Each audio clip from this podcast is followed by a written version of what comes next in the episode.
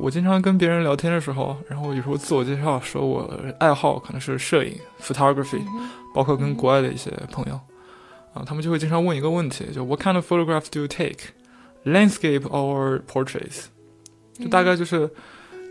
你拍平时拍什么照片？拍风景还是拍人像呢？就我爸妈都会这么问我。如果跟他们说我最近拍什么照片的话，一般情况下就这个问题。但是我每次被问到这个的时候，就有点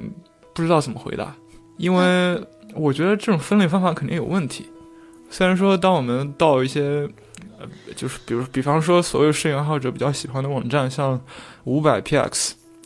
甚至像图虫网这种，呃，啊不，至少以前的图虫网，现我好像好久没上过了。他们的网站上面的分类，那总会是，比方说风景，啊啊自然，呃，然后啊什么文化，啊人像啊，啊宠物啊。啊，包括一些呃旅行啊这种，但是其实，呃，摄影作为一个当代艺术，它已经发展到一个这个地步，就是完全不按照你去拍摄的是什么对象来组织了。那根据拍摄对象其实去分类，也是一个非常比较老派的一个分类方法。就根据我们现在手头拿到的这本书，它其实它通过一个比较。更新一点的一个方法，将摄影分为七大类。那它更多的根据享有，比如说这个摄影这这些摄影师他享有相似的创作动机以及创作实践，根据这些东西将摄影师按照群组来进行分类，而不是只是单纯的，比如说他是一个拍人像的，按照摄影对象拍风景的。对对对对。因为我很多时候想表现的东西是一个观念上的、概念上的东西，比方说我想表现自由，那我可以。拍一个风景去表现自由，一个很快开阔的一个场景，我也可以拍摄一个，呃，正在比如说家里面，呃，像往往外出去的一个人的这个往外出的这个过程来表现。所以从这个方面来说，虽然他们拍摄对象不一样，但是，对，但他们观念都是一样的。所以这也是当代摄影的一个侧重点，就是观念。如果我们按照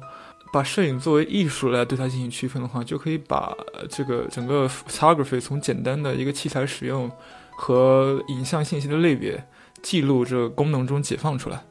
你把它真正当做一种当代艺术形式。那这本按照这本书的线索呢，其实它的七个类别里面的第一个类别大概讲的是，它不能说是完整的一个类别，而是当代摄影的一个发展趋势。那个标题叫。呃，如果这是艺术，英文叫 If this is art，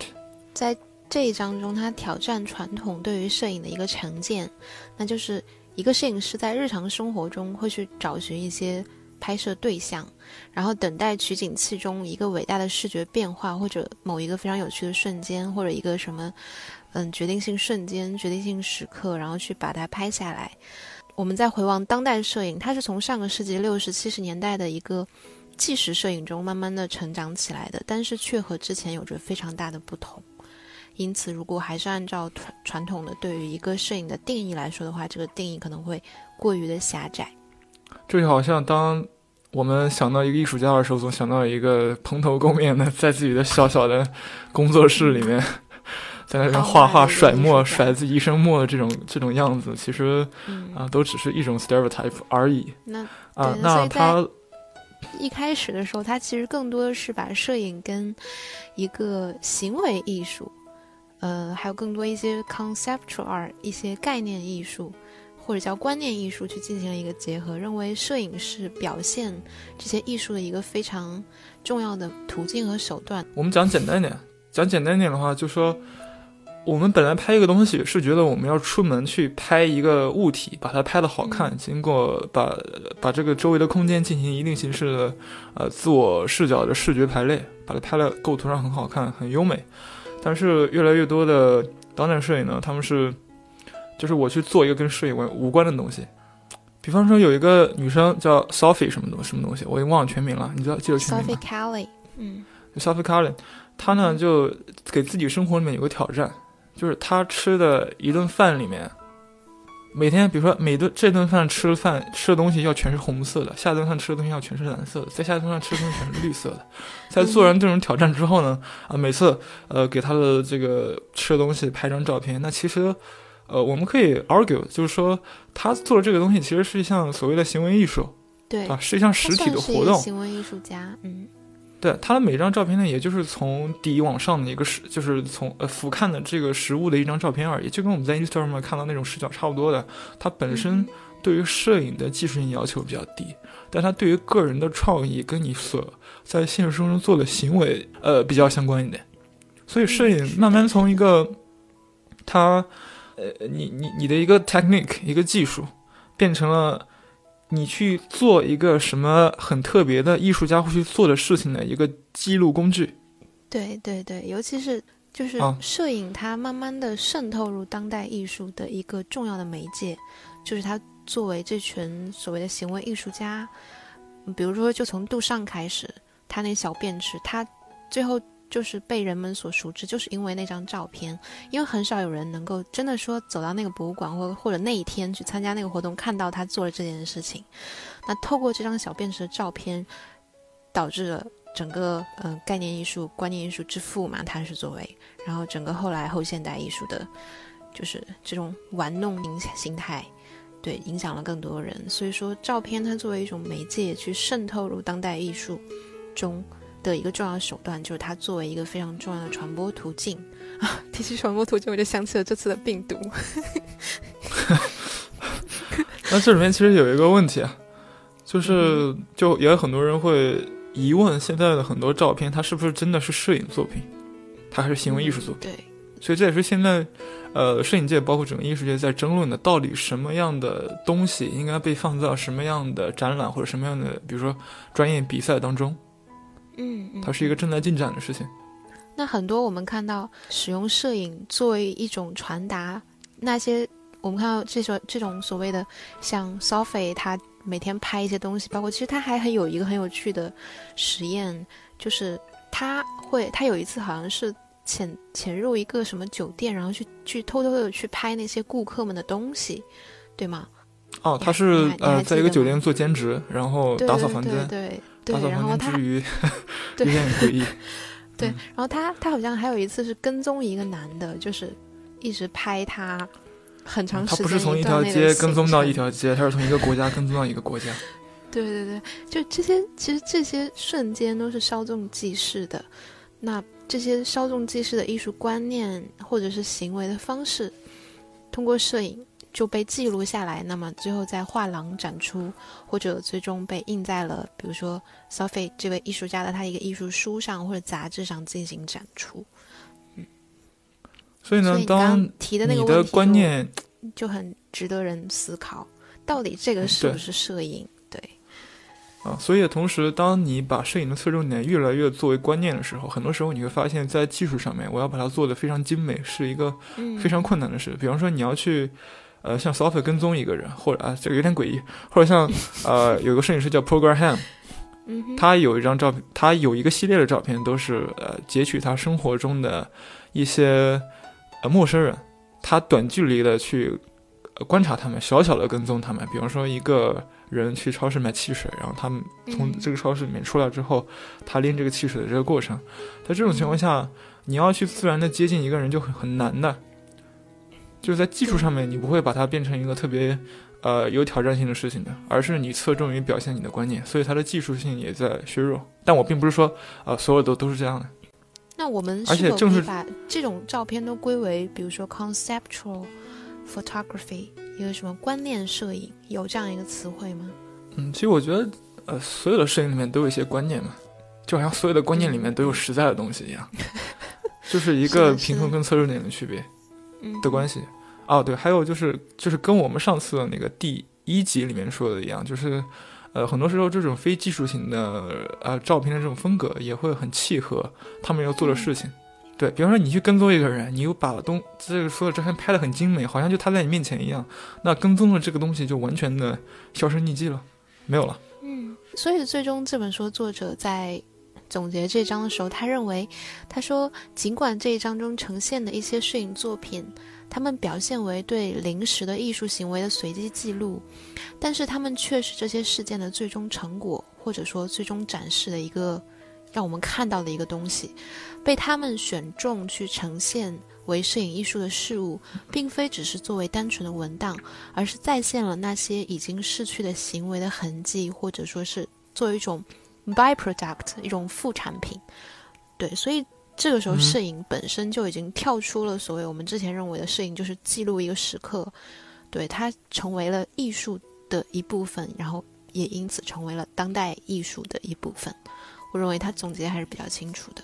这个大家可能会觉得跟我们生活离得很远，但是其实你想一下，呃，大部分人在拍自拍的时候，总会有一个标志性的手势，或者你去刻意的去有一些 pose，甚至网上有一些教程说你如何在拍自拍的时候去摆 pose。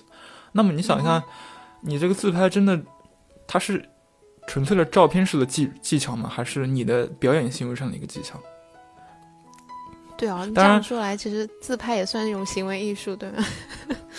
但是呃，自拍问题就在于，当所有人都按照一个标准化的模板去做相同的事情的时候，这艺术的本质已经变成了一种呃，比如说权力控制或者 社会的一种嗯一个 norm 而已啊。所以，但这是另外一个话题。我们大概呃第一章第一个部分就讲那么多，就是当代摄影的从拍摄一个对象、拍摄一个物体、拍摄一个类别到概念摄影的一个转换。嗯，是的。那其实，在第一章中，作者还给我们介绍了非常非常多的非常有意思的艺术家和摄影师。嗯，比如说有一个英国的艺术家叫 Gillian Viren，然后他就是他拍了一组照片叫 Average People，他就是给许多非常平凡的人拍照，然后这些人他们，比如说可能他是一个。在路边执勤的一个交警叔叔，然后他就会递给他们一张非常大的白色的板子，然后让他在上面写上一句他想写的话，对，然后就给每个人，就很多职业的人，一个老师或者什么，然后让他们去自己写话，写下来之后，然后他给他们拍一张照片，嗯，从中表现出一些真实的自我。然后还有一个摄影师，同时也是一个诗人，叫 Tim Davis，然后他就是经常会去拍。晚上我们经常看到那种黑色的玻璃，会映衬出窗外的霓虹灯的一些东西，对。然后他有一张照片在这个书里，就是就那个玻璃上映映映出的是外面的麦当劳的非常大的一个霓虹灯的 logo，然后一个很大的 M，然后从中去表现一些这些城市的，比如说被就物欲横流啊，或者或者说是消费主义，然后还有非常多有趣的例子，所以比较建议大家去看一下这本书。Husky，你有没有记忆深刻的一个在这本书中他举的一个例子或者一个摄影师？其实他还提到了对中国的东村，就北京东村，但这个不好，不太好讲，对因为某些原因，我们还是不要讲这个。对自己去网上就是这本书里面还挺还提到过好几个中国摄影师的，但是由于某些原因，我们就不讲了。那我们这一期播客的目的，其实是一方面为大家重新认识中国，呃，不是中国，重新认识当代摄影，去提出一些假设或者一些新的 inspiration，然后另一方面也是，就是为大家梳理一下这本书的一个大概的框架，以及它作者是怎么样一步一步的为我们介绍当代摄影的和当代艺术之间的关系。我想提到一个例子呢，就是进一步的挑战我们觉得什么是摄影，什么不是摄影，甚至我们觉得什么是这个摄影师拍出来的照片，什么不是的这个问题。嗯就是两个例子吧。第一个例子是有一个摄影师，他做了一个装置在纽约的街头，这装置是自动的，是在稍微高一点的位置。这装置呢会在旁边有人的时候，在某个时机自动拍摄一张照片，拍摄那个嗯人、人的脸和他周围的一些东西。你说的这是这个个时候呢 Philip D. Corsair 吗？哦好像是。那这个时候啊，对，是。嗯那这个时候，我们可以说是这个摄影师构建了一个自动化的系统，这个系统拍摄了照片，这还比较好理解。就我就比如说程序员，他们的这个程序也是他们自己的知识产权嘛，所以也是他的。那嗯那再变到啊、呃另外一个例子，这个我也忘了是谁拍的了，就是呃，这是更早之前的事，有一个人他有懂点狩猎的技巧，他在森林里面布置了一些呃陷阱，然后这些陷阱呢旁边有一个呃一个呃相机，然后一个闪光灯，当一些野生动物恰好绊到这些陷阱的时候，这个闪光灯自动闪，然后相机自动拍张照片，然后拍摄出这个。呃，但我不知道他具体动机是什么。他是说这个小动物可能被吓一跳了，或者就是 surprise 的那种样子。动物的 surprise 是什么样？哦，这样的哎，你说这个让我想到了那个是就是世界上第一大张猩猩动物的自拍照，对对对对对，嗯就是那个摄影师把相机遗漏在了，就是热带雨林中，然后被猴子给捡去了。然后当他找回来的时候，发现里面有很多星星自己拍的照片。然后还有刑事呃，不是还有法律诉讼吗？当时是？对啊，对啊，就是有什么法律问题？因为当时好像是维基百科，就是免费就没有任何版权的去用了这些照片。然后那个是因为摄影师把它传到 Twitter 上了，好像。然后然后 Wiki Wikipedia 看到之后就把那照片拿来用了。然后当时摄影师就觉得这个照片是我的，你这样就侵权。但是维基百科说的是这是星星拍的，又不是你拍的。然后就。后来又讨论到了一个摄影师到底谁是摄影师的问题，是拥有相机者是呢，还是这些星星就按下快门的那个人是？对，然后好像好像后来他输了，因为我们再把它变大一点的，那就是是拥有相机的，并且按下快门的事呢，还是拥有这个观念的事？那比方说 刚才你说的那他是意外嘛，相机丢了，那假设他就是有这个观念，有这个概念，他说我现在就要去拍。呃，星星的自拍照，然后我就要把这个相机给一些星星，让他们去拍照，然后我再拿回来。这个时候就更难说了，这东西。对对，因为就法律条款还没有健全。啊，也是人的观念问题跟摄影发展问题。OK，我们这这第一章第一个第一部分就这样吧。然后第二个类别呢，我们想讲的就是叫 Once Upon a Time，从前很久很久以前，很多故事的开头。我们想讲的一个当代摄影类别呢，就是在中文可能被称作为造影，就是制造的造，影像的影，就是一种，呃，事先你有计划，然后你在被搭建的状态下进行的一种叙事。对，所以他用这个作者的话来说，他就是认为在这一部分我们应该关注一个艺术摄影中的 storytelling，就是一个故事的一个讲述，它主要。主要针对现在非常流行的一种叫做 tableau photography，一种叫静态画面，不知道翻译的对不对？静态画面就是我刚刚说的造影，基本上。对对对，静造影哈。他认为其中叙事被浓缩为一个非常单纯的意象，narrative is loaded into a single frame。它特它其特征明显的是对十八世纪和十九世纪的前摄影时代的西方具象绘画的一个追溯。对，就让我想到那个非常有趣的那那幅照片，就 Jeff Wall 的那张，嗯，他模仿了一个那个日本的浮世绘的一张图片，然后他自己好像是怎么样的，是自己布置的嘛，然后去模拟那幅画，然后重新拍了一张照片，是那个 Gust in the 呃 in in the wind 是吧？Gustin 啊，对对对对对，呃，对对对，一阵风好像是叫，突然而来了一阵风。是原始的版本是一个木刻，哦，是一个木刻。原始版本是在木头上刻出来的。会，嗯，然后啊，不是，然后他，我记得是这样的。嗯，他就是表现有一群人，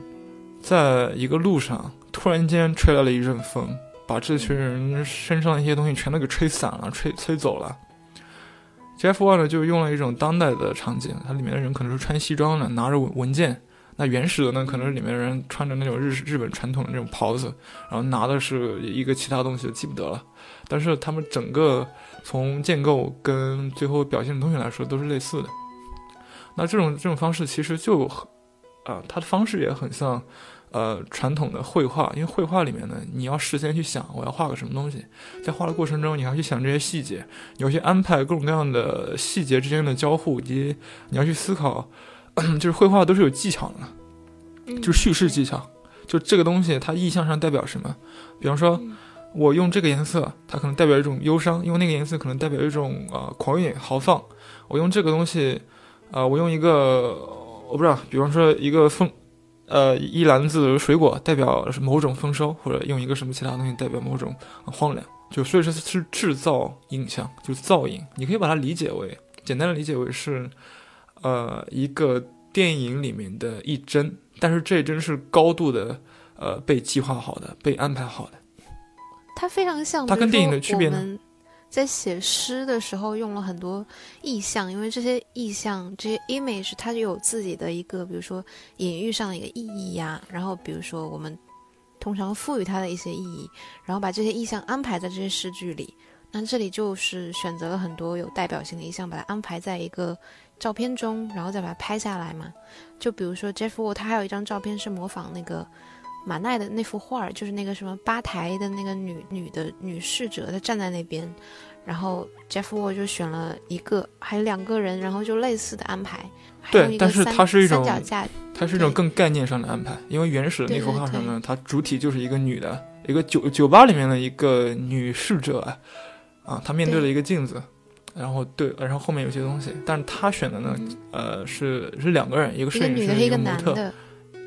也是在镜，也是在一个镜镜子面前，就大家最好去看一下，因为因为呃，我们这一类摄影里面，它一个特点就是里面信息量特别大，它因为它花的成本很高。这类的照片呢，就很难在播客里面用一两句话把他们的细节展现出来，因为实在太多细节了。它一幅画里面很多心思，所以大家最好是自己去看一下。中国呢也有一个啊、类似的摄影师叫王庆松，住的那个松，然后庆祝的庆，他就拍摄了很多跟中国现状有关系的一些造影照片，就包括有些表现啊、甚至表现啊、学生的高考的，呃不是不是高考啊，那至少是中国的很多学生里面的高竞争的一种状态，他就安排了，他就自己布置了一个教室，在教室里面放上各种各样的物品。那物品呢，有些是具有呃象征性意味的，然后在黑板上面写上很多东西，然后找了一些，就说演员吧，学生演员嗯在里面演一些东西，是这样的。但我个人，嗯，相对于王庆松，我更喜欢 Jeff Wall 的。其实可能会有很多人认为这种摄影就有点类似于一个舞台的搭建，比如说在舞台上放一些东西，然后就去拍它。它是不是跟我们通常意意义上认为摄影是对真实的再现？比如说，就是生活中一些真实的瞬间，就是跟这个观念是背道而驰的。我们刚刚说了，其实现在摄影的这个发展过程就是一个概念化的过程，在概念化的过程中必然会产生一些模糊，比方说我刚刚举的那个大猩猩的那个例子，就是一种谁是摄影师的一种模糊。那其实嗯呃，造影里面也有一些模糊性，呃，就比方说什么是真实的这个问题。那假设我是一个，比方说人类学家，我出门不带相机，这其实是真的，就是 Jeff Wall 很多时候出门是不带相机的，他出门就是为了观察现在世界上发生什么事。他很早之前拍过一张照片，他不是，他很早时候拍过一张照片，就是看起来就是一个街拍，很正常的一个。呃，三个人走到一块儿，一个呃两两个人是一对，一个白人一对，然后一个人是一个亚洲人，在旁边走着，然后那个白人在呃言言谈之间无意的竖了个中指，看起来很像一个街拍，冲着那个就是表现种族歧视的，当时，嗯，嗯。看起来很像街拍，但是其实他是完全找了演员拍的，他的灵感就是在他街头看到了一些关于种族歧视的现象。那我想，那我就想问，嗯、我拿了一个相机去街头拍种族歧视的现象，很可能我为了要拍这个真的，要么是我非常的 intrusive，非常具有呃侵略性，嗯。去离他离得很近，这样的话本身我就会影响这个事件。嗯。那要么就是他这种情况，我先有了这个观察，得到了一个我真实的概念的东西，然后我就去搭建它，尽量的把我真实的表现出来。那再说白一点，就是说，很多时候我们说摄影啊，不是，很多时候我们说电影里面的一些东西，它其实表现的特别真，对吧？啊，不，不是说那种，比如说 Marvel 的那种，呃，超级英雄电影啊，就甚至 Marvel 那种超级英雄电影，我们都觉得它里面有很真的这种成分存在，就是真跟假也已经变得概念了起来。嗯，理解你。那其实从这个层面上来讲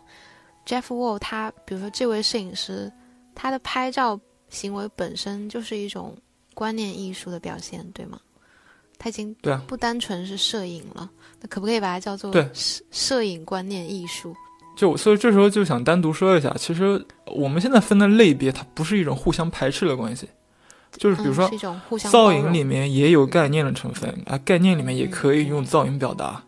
那我们之后会再提到一些其他的，比方说啊、一些啊、中性摄影，就无表情摄影。那造影里面也可以用无表情摄影的一些方式。嗯同样，无表情摄影本身也是某些概念的一些体现，就他们不是互相互斥的关系，而是一种，呃，当代按照摄影师创作动机跟表现方式去呈现的一个分类。更加客观的一个分类方法。它不是一个完全客观的分类方法，但我觉得摄影本身也是艺术也艺术本来就是很难界定的嘛，对啊，就比如说绘画，它是属于什么派什么派，其实这个本来就很难界定的。就一个大的方向可能是这样，然后但是有自己的不同的特点，然后这些特点可能是相互类似的，也可能是不同的。嗯，对，嗯哼，那我们继续往下讲第三章。对，在这本书中，它主要是针对摄影美学中的一个摄影美学吧，应该说，然后透过一种摄影方式叫做无表情摄影。刚刚你也提到了，对，英文叫英文就跟无表情没什么太大关系的，就叫 deadpan，pan 就是那个哎一个很平的一个表面啊，可能大概对对对，这个平很平的表面看起来像死了一样，就拍什么东西好像都看起来没花心思啊，就是平拍平拍的，拍人像呢。这人也就是直接就看着这个呃摄像呃这个镜头，摄影师也不会说哎笑一下，或者你想一下你喜欢什么东西啊，给我讲一下，或者摆个什么样的 pose，呃就一般情况下没有这种事情，就是一个比较中立客观的呈现。这个作者在书中是这样解释的，他说无表情摄影是一种缺失视觉戏剧效果或者一些夸张表现手法的一种摄影方法，它是非常平的 flat。然后它在形式上或者戏剧表现方式上来看呢，被拍摄主体的客观的凝视，就是，就我们应该更关注的是被拍摄主体客观的凝视啊，这个好难懂，而不是摄影师的视觉，就是摄影师可能更主观的一个融入，我们应该更多关注的是被拍的东西它本身表现给我们的是什么样子，就好像他在凝视着我们这样子。嗯就这里面肯定有人要问了，为什么要这么拍呢？为你为什么要拍个这种东西？拍个没有表情的人，拍一个就是街上一个什么建筑，就直拍它，没有任何的呃，不是没有任何的，就没有特别构建出来的啊，比方说线条美或者是特殊构图。其实，在摄影的早期，有很多所谓的当时的 documentary photography，呃，纪实摄影，他们就是认为纪实摄影其实是一种。可以相对来说可以表现客观的东西，但是后来就发现，其实摄影师本身去选择拍什么，它本身就是一种，呃，主观在里面了。这种主观在经过媒体的放大，就会产生一些非常非常更主观的效果。虽然看起来就是这确实是在一个时间上面发生过的事，就越来越多的人发现，传统的所谓的纪实摄影，其实它记的不是史，而是一个视角。比方说很著名的一张照片叫《西贡处决》，它里面就记录了一个当时好像越南战争一个。越南人处决另外一张越南人，他开枪的之前的那么一瞬间，那后来产生了一个效果，就是大家都只记住开枪的这个人，觉得他是个坏人，导致这个人一辈子就过得非常的不好。但是其实从另外一个层面，你如果真的是从一个更客观的角度上来讲的话，这个人他其实是，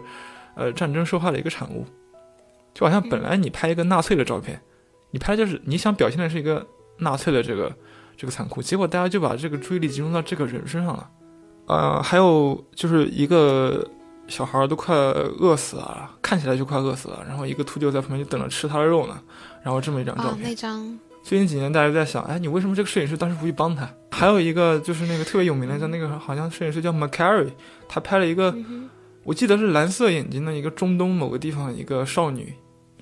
当时是刊登在《国家地理》还是哪个杂志的封面上面？他表现这个女的好像在当时的政治环境下很可怜，但其实多少年后对她进行采访，她根本就不是那个情况。她完全当时就是被那个强制被那个摄影师从那一群小孩里面揪出来，然后拍了那张照片。我们发现越来越难去定义、去去看这个东西到底是主观还是客观的。只要摄影师呃掺杂一些个人的呃一些观点在里面，因为他毕竟。比如说，你是为了一个公报报刊，为了一个杂志工作的，他总会有一些主观成分在里面的。所以就有些人说，那我干脆就就无差别的，所有一切都记录。那比方说德国那个贝歇尔夫妇，他们就是记录当时德国的一些对，当时德德国的一些啊什么水塔啊，各种各样的建筑，各种类型的建筑，做一个 archive，有点像做一个百科全书一样，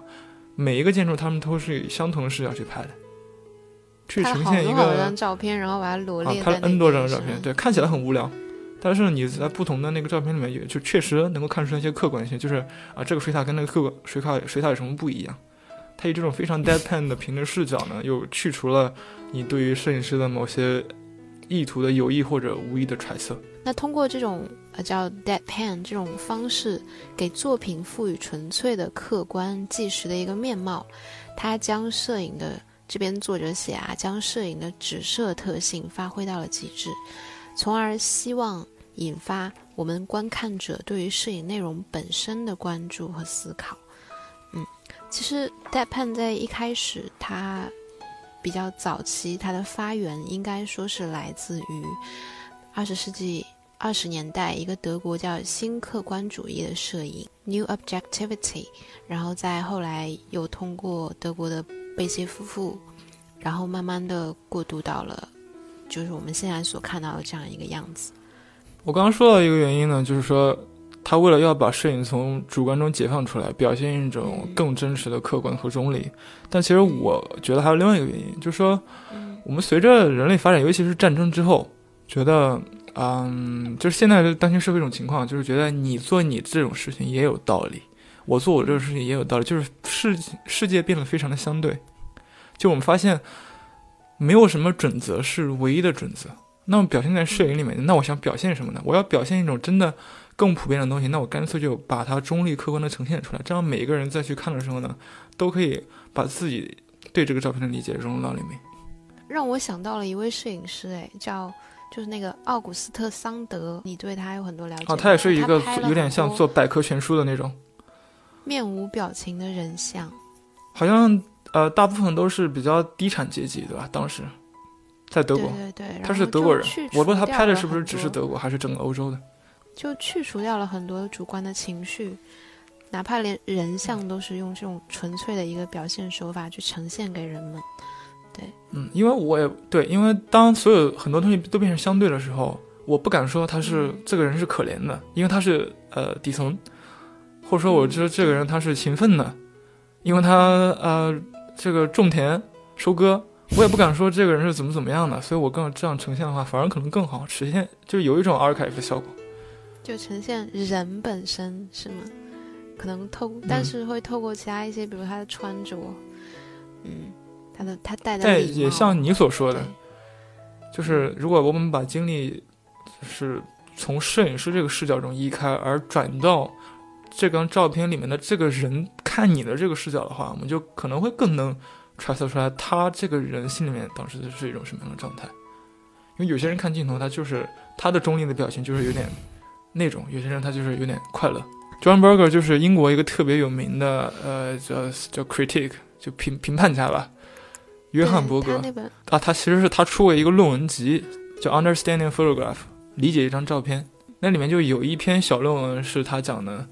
呃，一就关于一张照片，就这张照片里面就三个绅士。这个三个绅士呢，就是我们刚刚说的那个摄影师拍的。这个三个绅士其实就是，呃，他的一个百科全书式的影集，叫《People of the Twentieth Century》二十世纪的人。你看，听这个名字就好像非常囊括万象一样。嗯，那其实那三个绅士并不是我们所谓意理解上真正的绅士，他们是三个农民，然后穿着绅士的服装。然后还穿着 tuxedo，然后戴着礼帽，然后拿。当时的欧洲那个绅士那个服装很贵，那那一套西装，对对，是他们租来的，好像他们没什么表情，他们哎其实也有表情了，他他就是拍了一张他们三个在田间，然后穿着那些衣服的一张照片，嗯。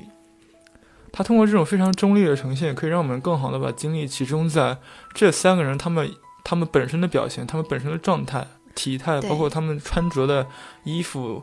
的一些细节。嗯嗯，比方说，你又可以看到，他们穿的衣服并不是像当时很多欧洲相对来说中产的或者高产的啊，不是高产，相对来说 呃，就算贵族一点的人，他们穿的那种非常就是 fit 的西装，嗯，好像还挺，而是一个在买的是早期的比较呃量产化的。就是不是特别合身的那种西装，你能更观察到那种细节，他们那个领带打的是什么样的，他们体态走路的风格是什么样子的，他们的眼神是什么样子的，就是更好的呈现一个我们觉得，至少我们觉得更客观的一个评判。也正是因为这种照片，它促使我们去呃分析，分析这个水塔，分析这几个绅士，分析这个人他的生活的环境。也有很多摄影师就选择用一个非常高像素的大画幅去拍摄，这里面非常有名的。呃，就当代还在世的摄影师就很有名的，就是呃，古斯基，就 Andrew Gursky，记得，就也是德国人，啊，这其实是个德国一个学派，就从贝歇尔夫妇开始的，他们就培养了很多，呃，就是这种风格的 Deadpan 这种风格的艺术家，古斯基就是其中一个，他就是用特别大画幅，我不知道他特别大幅多大画幅，因为他用大画幅的超高像素的超大呃打印出来的那种尺寸的呃照片去表现一个非常复杂的呃当代人类所面临的环境嘛。比方说，他有一张拍摄的是华尔街，他选择了华尔街一个比较呃高的一个 vantage point 一个制高点，把整个这个证券交易所的这个场景都纳入其中，并且。它这个打印出来之后是一张巨幅的照片，你可以你想看的话，你可以看里面每一个人是什么样的状态。你要缩回去的话，你也可以看整个这个场景是一个什么样的状态。就有点像上帝视角。当你用上帝视角去看一些事情的时候，就反而能更好的呃去分析某些事情。那本身呢，它不表现这事儿是坏还是好，但是我们每个人在看的时候都有自己的体验。理解对。那这么说来，其实 Stephen Shore。也有一点点这种风格的倾向。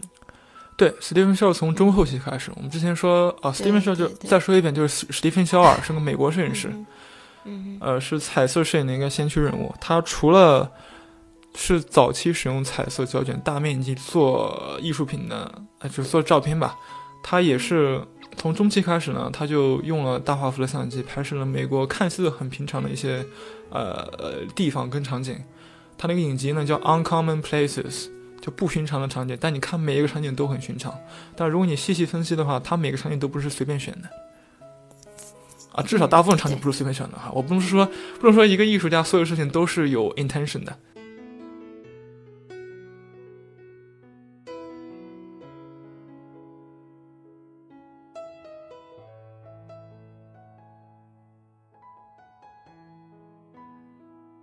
他这本摄影集里可能并没有介绍，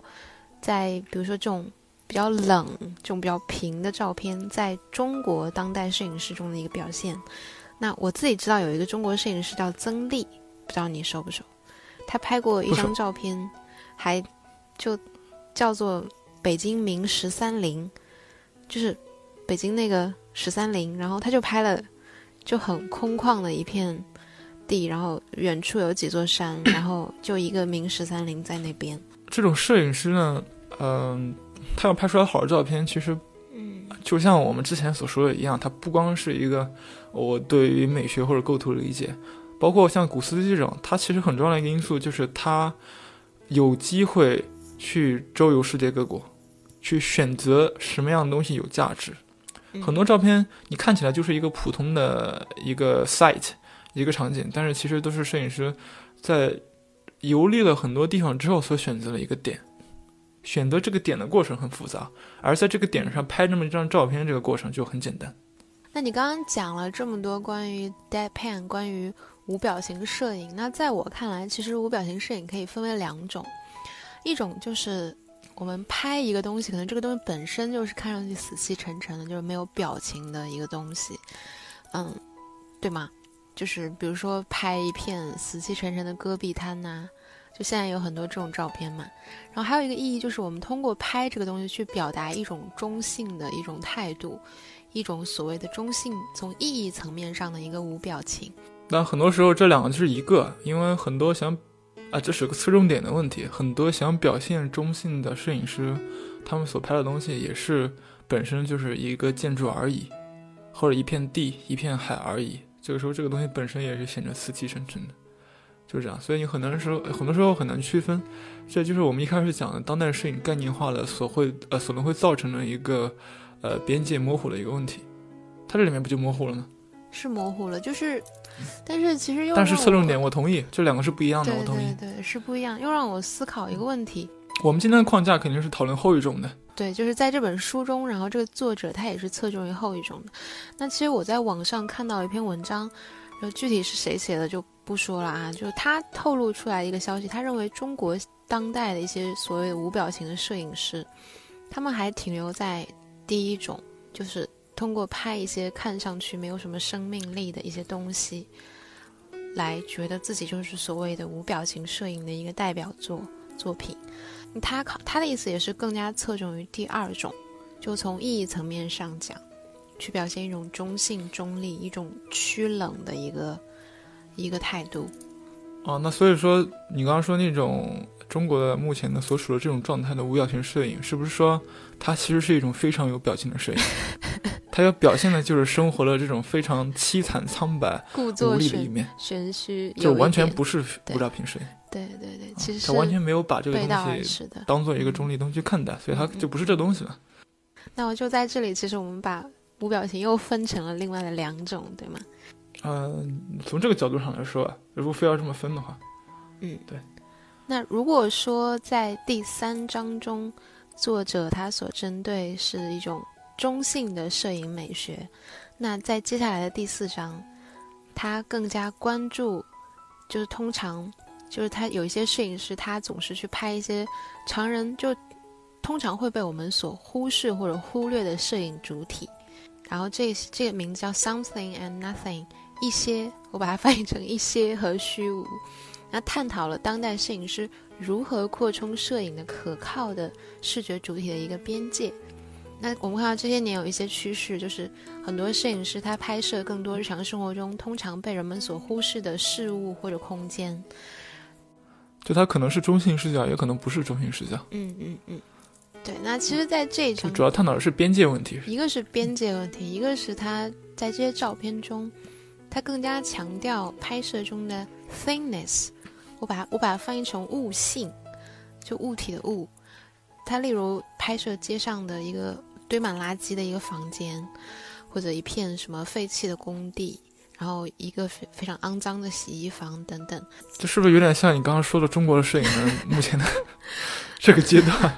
哎，我记得其实你好像一开始拍照的时候也喜欢，你你好像还经常拿一个摄影摄不是摄影机，拿照相机跑到那个学校旁边那片废弃的工地上面去拍一些什么房子啦那种，就是一些什么棚子被丢弃的棚子。你以前还停留在啊，那个阶段，那是很早以前了。对对对，那这些看似毫无意义的东西，在摄影中，就如果说用这一章的观点来看啊，作者认为这些东西在摄影中重新获得了一个概念上的转变，因为在被拍摄和被呈现成为一件艺术作品的过程中，这些事事物获得了一种新的视觉力量。嗯，所以他认为在真实世界中，其实所有的事物都能够成为被拍摄的潜在的摄影主体。这个对于扩充摄影边界的问题，从一开始就是一个延续性问题。以前是只拍黑白不拍彩色，拍彩色的那些人，这个彩色本身可能就是一种扩充。嗯那只拍美优美的风景，像安塞尔、亚当斯那种，拍那种非常优美的环境，呃，比如说美国的那个优胜美地，到 William 呃 Eggleston 这种拍摄一些比较平淡的东西，或者像 Steven Shaw 拍摄更平淡的东西的这个过程里面，它就是一种对摄影的扩充的边界。嗯所以我刚才像我一开始拍呃一些废旧的工厂，那是呃有部分原因是因为我当时看到的照片，就是那些网红照还在拍糖，它就是啊、就所谓糖水照，嗯所以我就想说，那我能不能拍点不一样的东西，拍点那些东西？然后后来直到我拍的东西也变成糖水照了，因为当大家都拍那个废旧工厂的时候，也完全就全是糖水照。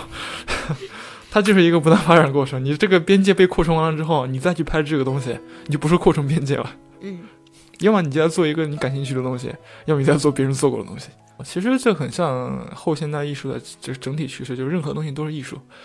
任何东西也都不是艺术，也都是艺术，任何人也都是艺术家，也都不是艺术家。所以对这个东西本身的开拓，就是一种对后现代艺术的一种拓展。哇你的口播好溜啊！讲完了，好的，那其实这一章关于